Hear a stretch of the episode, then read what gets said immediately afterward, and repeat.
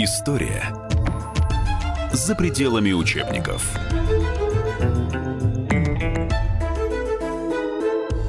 Всем добрый день. В студии журналист «Комсомольская правда» Александр Милкус. А, мы сегодня разговариваем про образование и про влияние на образование Великой Октябрьской социалистической, да, социалистической революции. ВОСР, как раньше было. А теперь это вообще неизвестно, как называется. Нет, почему неизвестно? Уже известно, как называется. Теперь это называется Великая Русская революция. Вот. вот это голос вот. Тамары да. Юсуфны Красовецкой, главного научного сотрудника Российского института российской истории РАН, доктор исторических наук, с которым мы и будем разговаривать сегодня.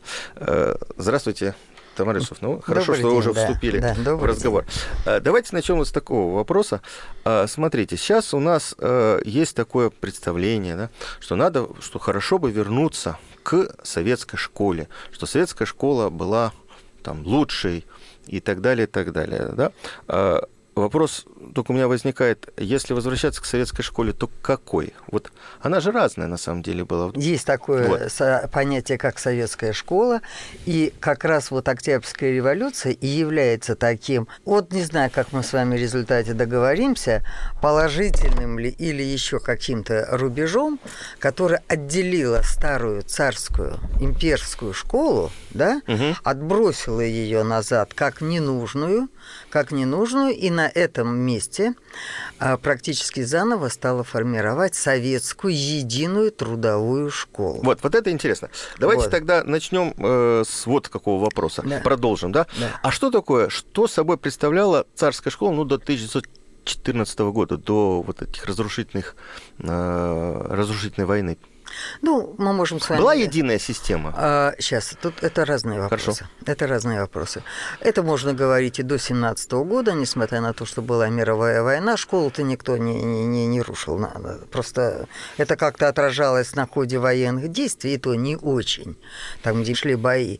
Что было интересно? К 1916 году э, царская школа, она очень э, как бы стала соответствовать вызовам всегда общество, оно развивается, оно усложняется в своем движении, да, и Первая мировая война была отражением определенного процесса, да, вот этого усложнения. Поэтому и надо было школу э, ставить в те условия, чтобы она решала те задачи, которые перед школой ставило, ставило общество. Очень многие это не понимают, насколько это разные вещи. Начальная школа и средняя школа. Потому что начальная школа она вообще э, не может быть единой, потому что она по своему как бы содержанию, она, во-первых, делится по каким-то социальным условиям, да, потому что, понимаете, есть деревенская школа угу. в селе, есть школа в городе, есть школы, понимаете, ведомственные, есть еще какие-то, есть школы разные, национальные школы да? У нас в России были школы мусульманские, школы еврейские, школы буддийские школы, да? Они реально существовали, и, между прочим, их было достаточно много. Э, то есть мусульманские и еврейские школы в сумме это около 20 тысяч школ. Это же не там не... Это к 16 году? Да, это они даже пережили, кстати, перешли в советский период. Угу. Но начальная школа – это такая вещь, как куда родители приводят э, детей, и начальная школа никаким знанием не учит. Не учит. Мы не получаем знания в школе. Мы, нас школе учат умениям умением читать, писать, считать. Ну, какой-то там, конечно, а, книжки, учебники об э, природе, о родине, да, что-то такое из литературы, это могут там рассказать, но знания начинаются в средней школе. Да? И к шестнадцатому году... И к шестнадцатому году был такой у нас хороший министр э, образования э, Игнатьев. Кстати, при царе не все министры образования были дураками. Надо сказать, они были с хорошим образованием люди. Ну, я вообще а думаю, вот. что вряд ли министрами были дураки. Нет, ну, случалось. Да, ну. Случалось. Это всегда у всех бывает.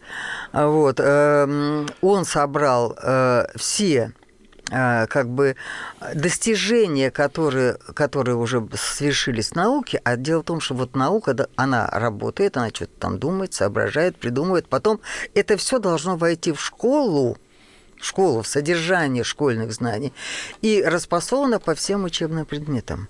Понимаете, потому что, что какая задача здесь решается?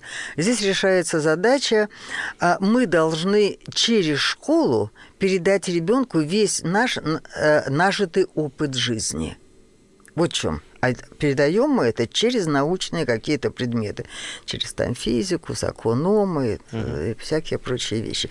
То есть, другими словами, у вас уже пошло общество, которое очень во многом приехало из, из деревни, да, оно работает на, на, на, на заводе, и оно уже должно знать какую-то физику потому что есть электричество. Вы должны уже ребенка выпустить из школы, ну, чтобы он знал, что такое розетка и что палец не надо совать. Понимаете? Вот телефоны, телеграфы, вот читать. То есть к 2016 году у нас уже... Вот эта задача была решена. Эта задача была решена. Насколько а, доступно тогда было образование? Ну, школьное, да? Начальное, среднее? Начальное, школь, нач, э, начальное школьное образование, оно было не везде в равной степени доступно. Потому что если, допустим, в Москве уже стояли очереди о том, чтобы отвезти ребенка в школу, и там он начал, ну, жизнь требовала обучать ребенка, угу. да, то где-нибудь в какой-нибудь губернии эти школы могли стоять наполовину пустыми. То есть, понимаете, в этом смысле, что революцию совершили родители, которые бились от двери школы и говорили, что если сейчас дитя не возьмешь в школу, то мы сейчас тебе совершим Великую Октябрьскую социалистическую революцию, такого не было. Вот такого не было. Понимаете, тут были различные, революция решала какие-то сложные социальные проблемы, но в школьном образовании эти проблемы были сугубо профессиональные. Вот их надо было решать, и они постепенно решались. Насчет э, как бы а, обязательности обучения. Это серьезная политическая была задача. Понятно, что население, которое неграмотно, элементарно неграмотно, оно опасно уже. Угу. Вот то общество, которое вступает в жизнь, оно для этого общества уже опасно. Надо учить. Шли разные дискуссии, там комиссия этой самой, это Третья Дума особенно этим занималась. То есть вопрос о всеобществе стоял еще до революции? Да, конечно. И он практически был решен до революции. Как Просто... раз уже к 16 году договорились, с 7 лет пожалуйте в школу в начальную, все но, обязательно. Но вы понимаете, что творится на, в политическом да, плане. Это я понимаю. Но, по крайней мере, к этому, раз, да. к этому, к этой да. идее пришли до да. большевиков. Да. Ну, естественно, все политические партии начинают хватать эту идею, говорить, вот такая власть, она никуда не гожая, вот надо учить, вот мы, мы возьмем власть, и мы уже вам это все устроим. И большевики по этому поводу, конечно, э, обещали больше всех других. Да. Вот 25 октября, вот большевики берут власть. Да, конечно, Луначарский, который становится наркомом просвещения, человек очень не глупый, я бы сказала, очень талантливый. Он начинает с воззваниями, там мы вам обещаем образование бесплатное, мы вам обещаем э, наравне все дети пойдут в школу, мы будем их учить, на разных, на родных языках мы будем учить. Но вы сами понимаете, что в это время происходит. Денег нет, полнейший саботаж вообще э, систем, в системе народного образования. Все служащие Министерства э, народного просвещения ушли, как говорят, отрисая прах от ног своих. У Луначарского остались только сторожа вот который стоял при, два, при входе, э, ну, швейцар. Да. Швейцар. А учителя. Декабрь месяц началась все, всероссийская учительская забастовка. 17 год. 17 год, угу. декабрь 17 года. И эта забастовка продолжалась почти до, до лета. То есть практически школа не работала. Начинались какие-то разговоры, там, уговоры там, на, на учителей младших. То есть учителя революцию не поддержали? Учителя умоляли не трогать школу. Вот просто ходили к Луначарскому и умоляли не трогать школу, потому что она профессионально уже всех устраивала. Просто надо было То есть 17 делать... года она да, сложилась да. уже. Мы ненадолго прервемся. Я да. напоминаю, в студии у нас Тамара Исуфовна Красовицкая, главный научный сотрудник Института российской истории РАН. Не переключайтесь.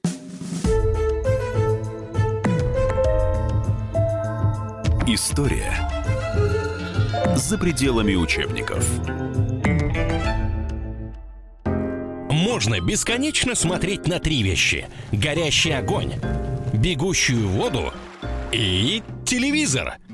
А телевидение можно еще и бесконечно слушать в нашем эфире – Потому что ведущие Егор Арефьев и Сергей Ефимов просто огонь. И никакой воды, только главное, что стоит посмотреть, а чего лучше никогда не видеть.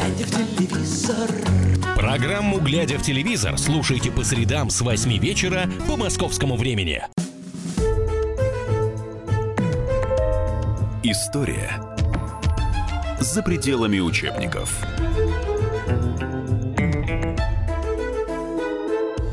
Я напоминаю, у нас в студии Тамара Юсуфовна Красовицкая, главный научный сотрудник э, Института российской истории Академии наук. Я журналист «Комсомольской правды» Александр Милкус. Мы продолжаем наш разговор по поводу того, насколько революция повлияла на систему образования в России. Учителя умоляли не трогать школу. Вот просто ходили к Луначарскому и умоляли не трогать школу, потому что она профессионально уже всех устраивала. Не надо никакой этой советской трудовой вот этой школы, да, вот этой идеологии, там же, понимаете, мы же не, не влезаем в, в то, что сейчас уже мало кто читает эти документы, которые были приняты, вот это положение единой школе, это декларация единой трудовой школе, да, а это же Конституция, конституции ее, да, это значит, э, э, плана нет, школьного плана нет, это школьных программ нет, это выборность учителей. Учениками.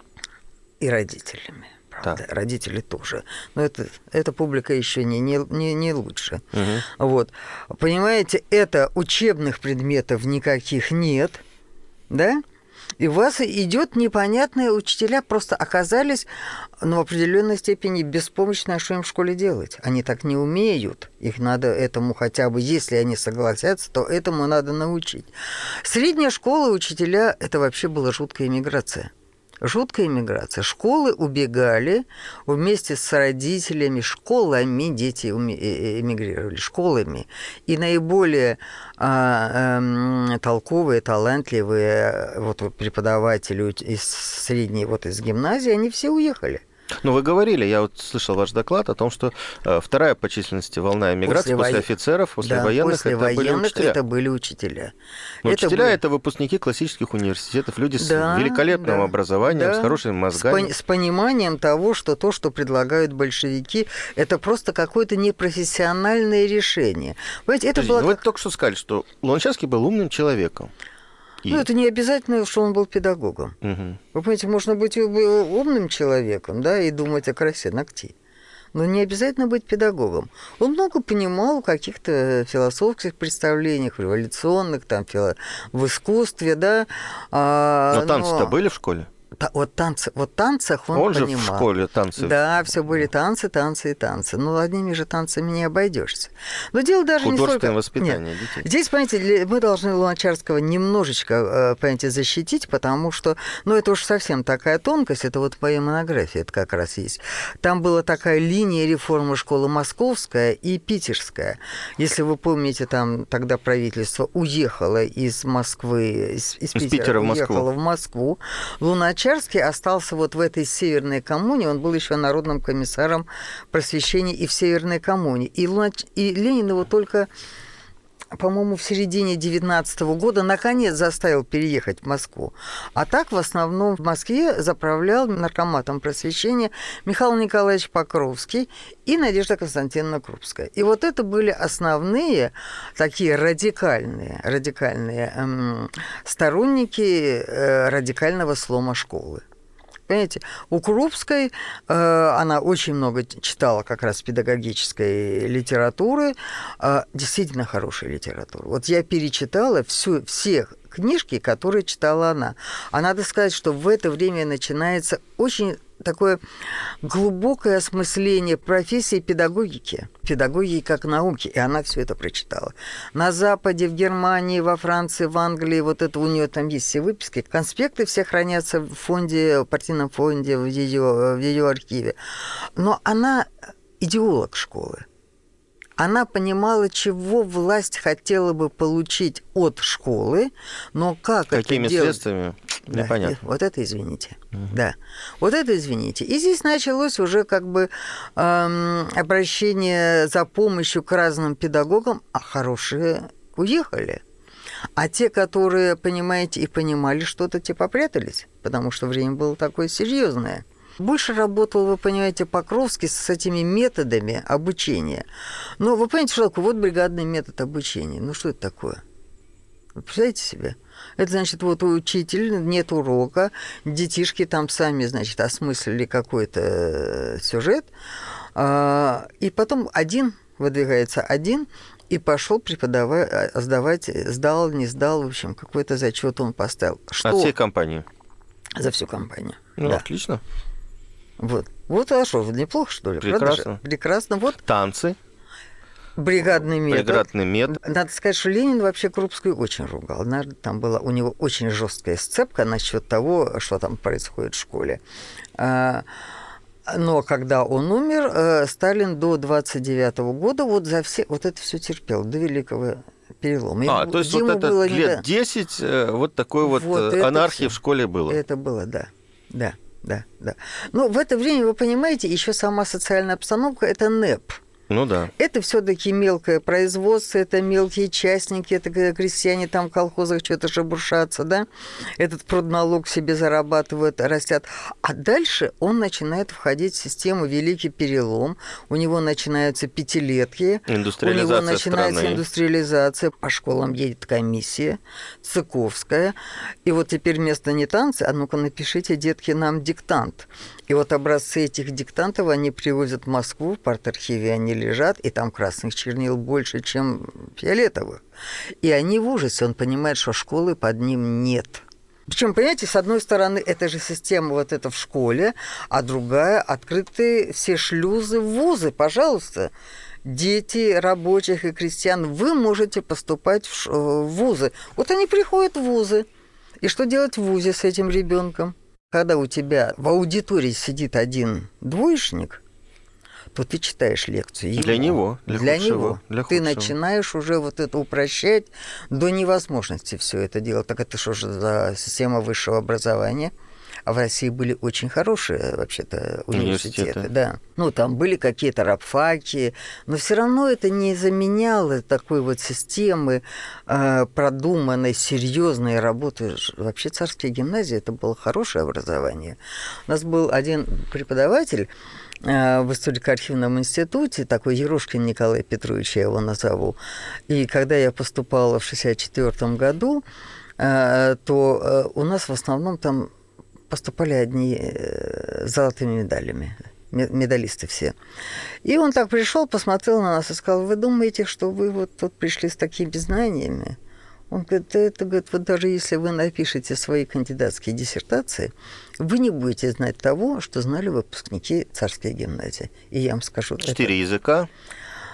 Ну, и да, да, да, очень, физика, да, математика, да, физика, закон Божий. Да, за, и закон Божий обязательно. С законом Божьим, если хотите, потом отдельно Да, поговорим, поговорим. это интересная тема. Вот, пожалуйста, и здесь он начинает, он удаляет Крупскую, удаляет Луначарского, и начинается, вот тут он как раз вытаскивает – все документы вот этой комиссии Игнатьева начинают смотреть, что и как, и они начинают возвращаться в школу. 29-й, 30-й угу. это осмысление, да, вот этого ужаса которое происходит в системе народного образования, а к 1931 году поступают вот эти документы. Вот тут возвращается план, классы, система, форма, обучение преподавателей. Подождите, подождите. подождите. Когда мы начинали да. с вами разговор, вы сказали, что советская школа, она не наследник или не унаследовала царскую школу. Сейчас вы говорите, как я понимаю... Нет, вы... нет, нет, подождите. Так. Я вам сказал, что советская школа имела несколько этапов в своем да. развитии. Применительно к 17 году она никак не наследовала царскую Ну, в 17 школу. году понятно. А вот... Но вот мы уже перешли с вами 30... Ага. Вот тут начинается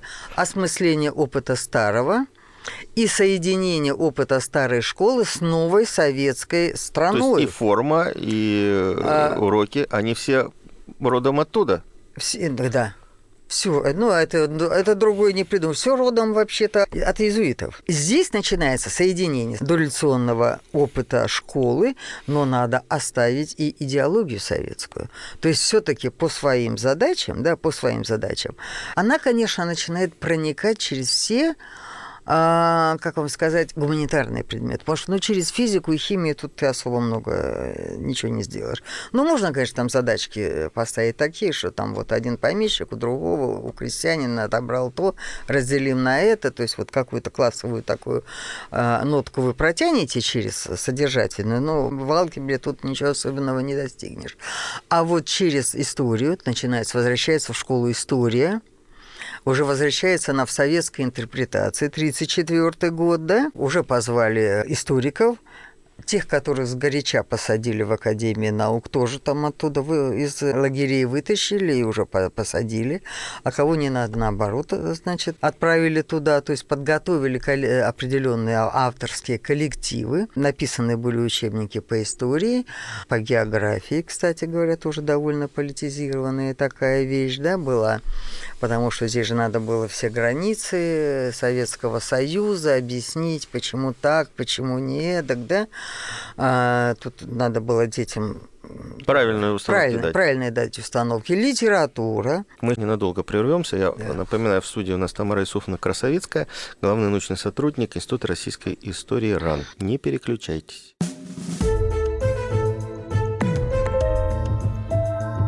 История за пределами учебников. Товарищ адвокат! Адвокат! Спокойно, спокойно. Народного адвоката Леонида Альшанского хватит на всех. Юридические консультации в прямом эфире. Слушайте и звоните по субботам с 16 часов по московскому времени.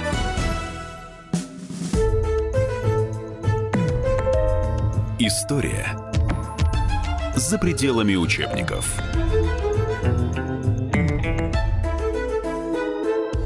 Я напоминаю, у нас в студии Тамара Юсуфна Красовицкая, главный научный сотрудник э, Института российской истории Академии наук. Я журналист «Комсомольской правды» Александр Милкус. Мы продолжаем наш разговор по поводу того, насколько революция повлияла на систему образования в России. Пошли уже настоящие пединституты, уже никакие не курсы, там мы сейчас два, два месяца а, возьмем там девчат и молодых комсомольцев, сейчас мы их два месяца получим, а тут уже пошли учителя, пусть они с советской подготовкой, но уже с профессиональной педагогической, там уже им, им читали все достаточно хорошо. Но ну, а тут случилась война, конечно, вот она не отодвинула все это дело, но, конечно, не до этого этого было. Тем более, что, понимаете, вот, ну, немцы-то все заняли практически всю э, европейскую часть. Основная эта школьная сеть была здесь. За Сибирью-то, в Сибири там-то поменьше было. Народ жил по пореже. Хотя уже, так сказать, там тоже начиналось развитие. Города стали строиться, там все, заводы. А вот когда школа начала расцветать, это, по-моему, 40-е годы. Вот тут она уже работала точно как царская школа. Но есть данные, да. сколько вот к 17-19 году процент неграмотного населения в России? Знаете, они очень путанные. Потому что кто-то кричит, что у нас была замечательным образом образованная страна, не было никаких у нас такой то, то, глухой неграмотности. Но вы понимаете, вот я, э, что я вам хочу сказать? Я смотрела на неграмотность, вот я вам скажу такие вещи, которые не знает, мало кто знает, по национальностям. У нас получается, что вообще самыми грамотными у нас были э, протестанты. Латыши и эстонцы. Знаете почему? Почему? А потому что пастор не женил. А, понятно. Понимаете, вот ты хочешь жениться, а не грамотно. Извини, дружок. Понимаете, потом были э, э, национальности, у которых традиционно. Вот для, для, допустим, Уфимской губернии, знаете, что характерно? Там башкирское население было грамотнее русского. Но на каком языке? На свою. Вот. А у нас это считалось, они же неграмотные, на русском не понимают, неграмотные. Угу. Поэтому тут вот, в общем, вот я бы не, не боялась бы произнести такую э, цифру. Процентов 30, в общем, было грамотным. Но это надо смотреть, кто, какой национальности, на каком языке. Ну, грамотное в чем, как мы понимаем, уметь читать, читать, считать. писать, да, вот mm. только это, только это. А, конечно, те, у которых были дипломы об окончании а, царской гимназии, это, конечно, была публика изысканная. Это было ее мало, но это было хорошее образование. То есть элита вот сколько составляла? Процентов 10? Ну, наверное, да. Если иметь в виду, скажем, какие-то э, все-таки служивое население, вот управленческую элиту, да, военную, научную, ну, дворянство, буржуазию, то, наверное, да. Теперь всеобыч. Всеобыч. Вот это действительно имеет отношение к школе. Практически каждый год начиналось все. Мы начинаем всеобыч, мы издаем декреты, мы издаем постановления, но все заканчивалось, как правило, ничем нужны были деньги. Вот мы прекрасно знаем, что Сталин, э, э, проведя коллективизацию, взял деньги на индустриализацию, да? Но из этого же источника Ленин, э, Сталин взял деньги и на всеобыч. Вот как только он получил а, подавляющую массу страны, которой не надо было платить деньги, а надо было платить, давать трудодни, у него пришли результаты их труда, которые он мог вкладывать и в, то, и в народное образование. И вот тут он сразу решил проблему из э, вот этой мусульманской школы. Нет церковной десятины, извините. На что, на какие деньги мула будет учить детей, да? Вот Муалим. И Рэбе тоже самое, да? А началось, наоборот, действительно все обычно. Вот. И здесь пошли уже действительно финансовые э, вливания в, непосредственно в систему, строительство школ, подготовку учителей, выпуск учебников. То есть тут уже все было поставлено на такой организованный государственный лад. То есть, с одной стороны, инду, ну, можно сказать, индустриализация школ, производство, да, школа да. как производство, с другой стороны, возвратились традиции царской школы, да? только уже да. не уже на уровне на... гимназии, а на уровне массового ну да, да, да, до, до царской гимназии, конечно, мы не доходили, мы так и не восстановили уровень содержания образования, но э, к сороковым годам это было хорошее знание это были хорошие знания. И, между прочим, вот это они и объясняют все вот эти космос, ракеты, потому что пошли уже люди, они уже пришли, их готовили в какой-то степени остатки старых учителей, которые умели учить. И это были учителя, которые получили какую-то определенную свободу действий в изложении материала и в обучении. Вот. Я вот эту школу, конечно, не помню, потому что я родилась в 40-х годах, но школу 50-х годов, я хочу вам сказать, я ее помню, и я ее очень любила, потому что ну, учили здорово. А, Тамара Юсовна, давайте все-таки немножко вернемся в 40-е годы. Да. А, то, что в это время появилось раздельное обучение мальчиков и девочек, это как раз наследие царского режима? Вы знаете, вот на мой взгляд, это было и тогда уже, и в царской России говорили, что это все ерунда, надо как-то это объединить. Потому что была такая психология, что вот ну, девочки, они соображают хуже, чем мальчики, и что же там они будут задерживать мужское поколение в своем развитии, потом мальчики будут отвлекаться, девчонки, сами понимаете, романы. Лучше делить. Но во-первых, это не оправдывается на самом деле в науке, потому что есть и мальчики, которые это самое, которые ничего из себя не представляют, и есть очень толковые девчонки, потому что все-таки, когда вы выравниваете а, какие-то социальные да, уровни, вот эти выстраиваете какие-то одинаковые вот эти лифты, да, а, и возможности у детей, способности они как-то организуются по одинаковому типу. Ну, во-первых, вот с этой точки зрения, с такой как бы, ну, психологической, что ли, э, стороны дела, это не подтвердилось, а во-вторых, понимаете, вот всегда же это надо смотреть на организацию. Ну, раньше у тебя была одна школа, там они ходили, вместе танцевали, одна столовка, один учитель и все такое прочее. А тут, извините, надо две школы. Или их как-то всех распасовать так, чтобы они ходили сюда только девочки, сюда только мальчики. Педагоги уже должны быть тоже там только специфически. Потом, понимаете, вот, вот после войны вот, ну, мужчины все-таки были, в основном воевали, да, в основном они же и погибли на войне, да, значит, опять идет вот это пополнение школы с женским э, учительским персоналом, да, а помимо того, что преподаватели, э, мужчины погибли на войне, во-вторых, ну, советская власть всегда на оплате учителей-то она экономила. И мужчина, вообще-то преподаватель, он не сильно мог. Э, это же не, не царская гимназия, да? Директор царской гимназии он получал как генерал. Просто. Слушайте, ну, Циолковский, преподавая в Калуге, э, имел собственный дом и собственный выезд. Да, а здесь так не получается. Э, учителя получают денег немного, и, конечно, мужчины не э, стремятся. Ну, всегда, вы знаете, что такое школа. Это один физик и один физрук. Угу. Ну, еще военрук, да? Вот это, когда, когда есть это. Вот и все, этим весь мужской контингент на школе и заканчивается. А если вы устраиваете отдельно мужскую школу, вы что туда пошлете этих молодых э, учительниц? Ну, там всякое может получиться. Поэтому долго эта история не продержалась. Она, по-моему, в 51 что ли, году уже все было отменено. Хорошо, давайте вернемся. Вот э, я слушал ваш доклад, вы рассказывали очень интересно о том, что с национальными школами первый начал бороться Столыпин. Да. А проблему решил Сталин. Да. В чем проблема-то? Почему вот национальная школа это же, в общем-то, хорошо, это какой-то рост образования в национальных э, регионах. В чем, в чем проблема? Почему нужно было так э, довольно активно с ними работать? мягко говоря. Ну, понимаете, в чем дело? Конечно, каждый народ по Конституции имеет право получать образование на родном языке. Ну, так это удобно. Это тебя мама родила, ты этот язык знаешь, ты соответственно, и получаешь э, образование. Получаешь образование, ты, то есть, осваиваешь картину мира в родных языковых формах. Это вот вообще тут лингвиста надо звать, это серьезная вещь. Потому что каждый язык, он эту картинку вообще-то в каждой голове рисует разную.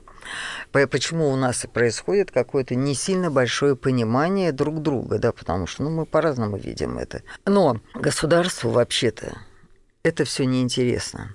Потому что ему, если организовывать вот это образование на родных языках, то это же надо... Вот я вам приведу такой пример. Я когда-то уходила из Академии наук и э, в один ведомственный институт образования, я курировала все северные школы. И я ездила в один кетский поселок. Кеты, знаете, есть такая народность? Это такие изолянты, но их всего 800, по-моему, сейчас человек. Они живут в трех поселках, и их всего 15 человек каждый год идут в школу. Знаете, сколько стоил букварь Кетский? Это регион-то какой? Это регион, тут трудно сказать. Пятая остановка на самолете на кукурузнике от Нижневартовска. Угу. Потом вторая там в сторону Ямала. Угу. И еще где-то туда, восточнее поселок. Вот они так разбросаны. И помимо всего, они изолянты. Вот все же народы все-таки там татарские, башкирские, там, да, это же тюрки, они понимают друг друга. Это изолянты. И вот букварь, а им надо букварь, как всем, издавать. Угу. Детей надо учить на, на кетском языке. Вот этот букварь, вы представляете, сколько стоил русский букварь? Ну, не знаю, сколько. 20... Вы имеете в виду разработка или стоимость Нет, стоимость, экземпляра? вот книжки, книжки. Книжки. Книжка. Книжка стоила 20 копеек. Ну да. Книжка. Ну, в советское время, да.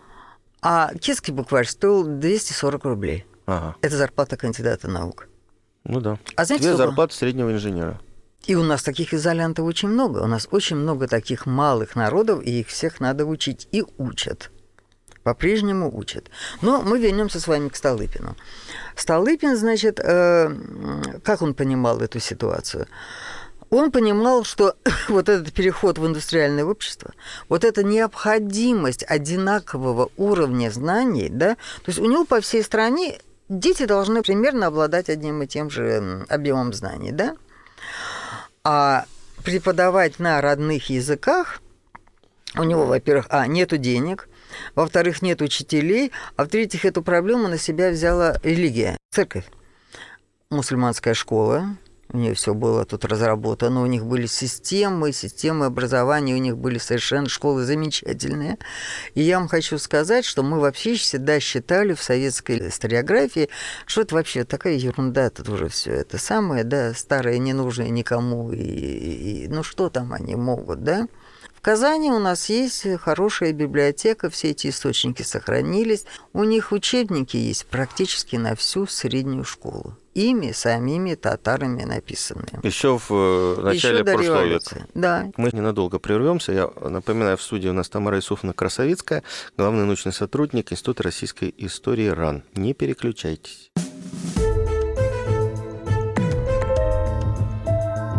История за пределами учебников.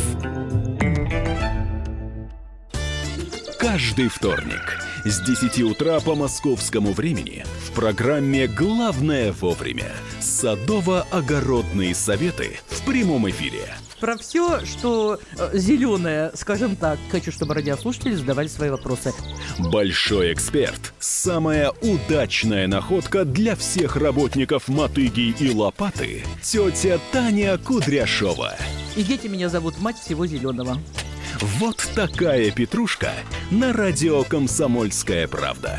Слушайте и звоните по вторникам с 10 утра по московскому времени.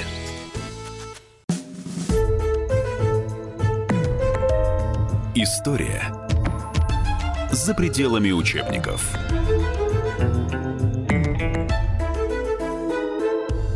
Я напоминаю, у нас в студии Тамара Юсуфовна Красовецкая, главный научный сотрудник Института российской истории Академии наук. А, мы говорим о влиянии революции на систему образования в нашей стране. Мусульманская школа у них все было тут разработано, у них были системы, системы образования, у них были совершенно школы замечательные. И я вам хочу сказать, что мы вообще всегда считали в советской историографии, что это вообще такая ерунда, тут уже все это самое, да, старое, ненужное никому, и, и ну что там они могут, да? Казани у нас есть хорошая библиотека, все эти источники сохранились. У узбеков такая история была. Но уж если говорить об армянах, грузинах, то, извините, у них... У, у, у евреев очень много было учебников своих написанных. Но вы понимаете, здесь у, у власти возникает какая проблема? Они не могут это контролировать. Вот что они там в этом учебнике написали? Понимаете, эта проблема в одинаковой степени стояла и у Сталина, и у Столыпина. Потому что Столыпина, конечно, вот эта идеология не очень волновала, а, но он хотел иметь качественное образование. А они говорили, ну, мы же тут вообще, а почему мы должны тебя слушать, да? Почему мы должны вас слушать? Потому что вы нам деньги даете? Нет, это мы наши. Мы сами содержим свои школы. В общем, воевал он с ними по-страшному. Надо сказать, нагнал он там большого э, шума. Э, сейчас в Казани Столыпина до сих пор терпеть не могут. Понимаете, это никак не положительный герой, как в нашей истории. Но в нем вот это вот как бы польза от того, что необходимость в государстве контролировать один уровень образования, это нормальная, реальная Но задача. то, что сейчас Министерство образования и науки пытается тоже сделать, это э, обеспечить во всей ну, знаете, стране когда, общий уровень образования. Когда власть берется за вот это дело, она только портит. Понимаете, потому что ну, тут надо найти какую-то какую линию поведения, да, создать какие-то нормальные учебники. Потому что, понимаете, вот этот уровень образования никто не мог зайти и посмотреть. А, в семнадцатом году только появился один цензор в Казани, который, наконец, посмотрел учебники по истории. Ну, я не буду говорить, что там по физике, по химии, эти, эти я работы об этом Цензор не читала. царских. Царский да, цензор. царский цензор, да. Угу. Ну, он написал нормально совершенно, сказал, ну да, конечно, она написана, это татарский взгляд на историю. А как он хотел? Чтобы он московский был? Писал татарский историк, и, конечно, он писал татарский взгляд на историю. Конечно, там Иван Грозный не, не сильно хорошо выглядел э, с точки зрения татарского историка. Ну, конечно. Относ... Ну, это вот понятные вещи. Это те же самые понятные вещи, если мы начнем сейчас на польскую историю смотреть, да, на, там, я не знаю, на американскую, каждое это всегда бывает отражение в учебной истории каких-то интересов, государственных интересов. Вот вы никуда от этого не денетесь. Понимаете, вы никуда от этого не денетесь. И это тогда и происходило. Вот он за, за, за этими вещами очень следил, и с этой же историей столкнулся и Сталин. Но Сталин решил эту проблему просто. Он это все, мусульманские, еврейские школы, он все эти ликвидировал. Они стали вполне себе советские школы, а за содержанием образования уже смотрели люди э, очень серьезные. Уже учебник Но при этом учили на национальных языках. Нет, извините. Нет, она не утеряна, потому что у нас а, здесь получилась вот эта история, получилась история, что школу эту вытянули те народы, которые развивали свой язык. А кто развивает родной язык всегда? Это учитель, который умеет вести урок на национальном языке, это всякие писатели, поэты, которые ну, насыщают угу. вот этот школьный это учебник, он откуда. Ну, можно, конечно, Пушкина туда заложить, но это будет не татарский язык, да? Пушкина они пускай изучают из русского учебника. Не, ну практически во всех республиках советского, советских республиках, я бы так сказал. Да. А, ведь преподавание шло параллельно и на русском, и на национальном языке. Сейчас я вам это расскажу. Вот не бывает так, что у вас не было э, письменности, а вы ставите задачу э, создать э, среднюю школу. Вы можете ее создать. Но только когда вы подойдете, вы же должны это через какие-то инструменты, да, э, в школу войти. Вы должны войти через учителей, через учебник. Вот начальную школу вы выдержите. Начальную школу любой, любой язык выдержит. Как только вы подходите к пятому классу, как только вы подходите к закономерностям, терминам. к законам, к терминам, извините, вот вы тригонометрия, вот что это? Вот этот синус и косинус, он и по-русски, и по-немецки, и все. Да? Угу. Вот здесь вы, ну, какие-то вещи вы все равно должны свои, э, на своем языке объяснять. Э, теперь э, насчет республик, да, как они, как это было в республиках. Вот в республиках это и, и проявилось. Понимаете, здесь же тоже вот история бывает такая очень любопытная.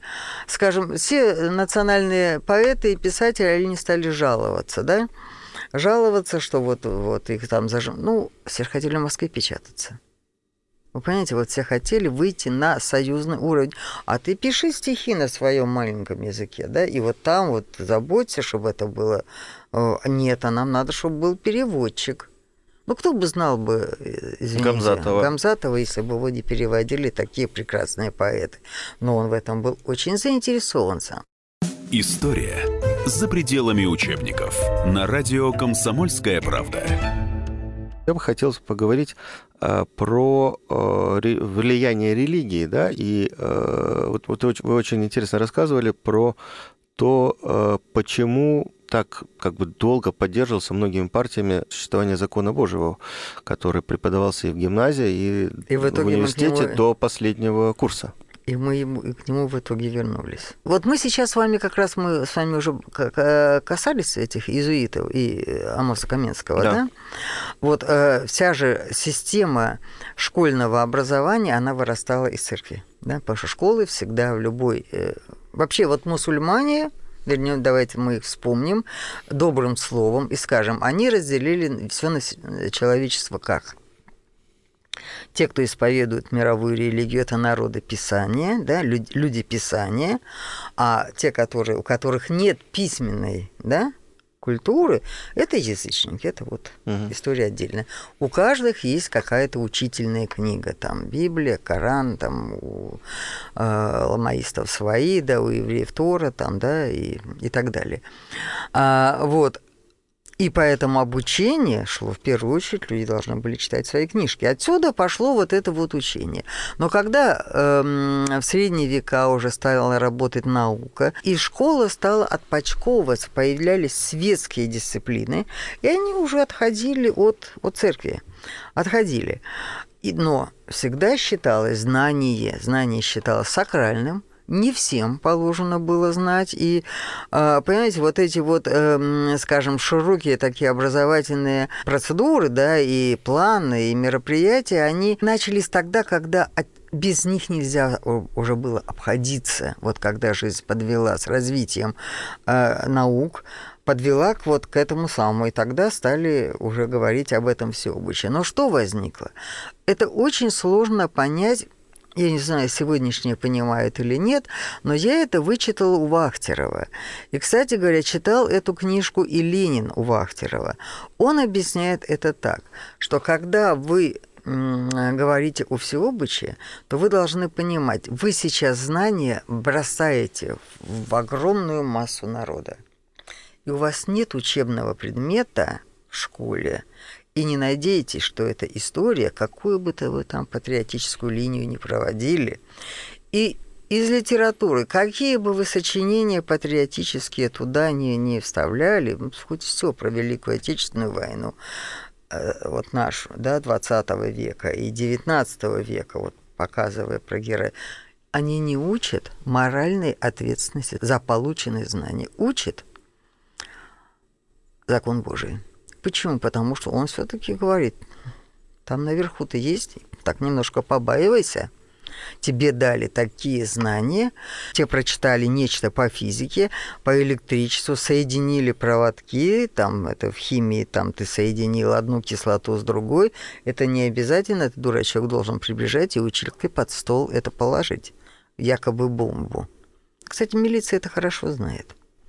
Она всегда говорит, с первого по восьмой класс домой, а девятый, десятый останьтесь. Угу. И мы на вас очень внимательно посмотрим. Вот милиция это понимает. Вот в чем проблема. То есть закон Божий как э, сдерживающий фактор, как, как фактор сдерживающий морали. фактор моральной ответственности, от моральной ответственности за полученные знания. Поэтому это не такой был простой предмет. Он там был сложный, по-разному э, учились разные части там, да, закона Божия, он до 10 класса, и был выпускной экзамен. Вот. И, кстати говоря, вот всегда нас в школе учили, что у Ленина была одна четверка же в аттестате, как известно. Все говорили по закону Божьему. На самом деле у него было пять по этому предмету, а, а четверка у него была как раз по логике. Спасибо большое. У нас в студии была Тамара Юсуфовна Красовецкая, главный научный сотрудник Института российской истории Академии наук, доктор исторических наук. Провел эфир я, журналист «Комсомольской правды» Александр Милкус. Всем спасибо.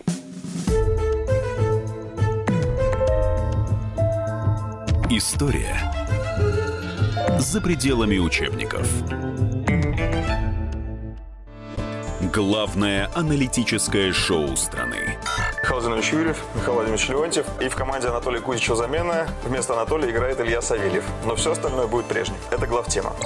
Они знают, как надо. Мы несем свою миссию выработать и донести до народа и руководства мысль о том, как должно быть.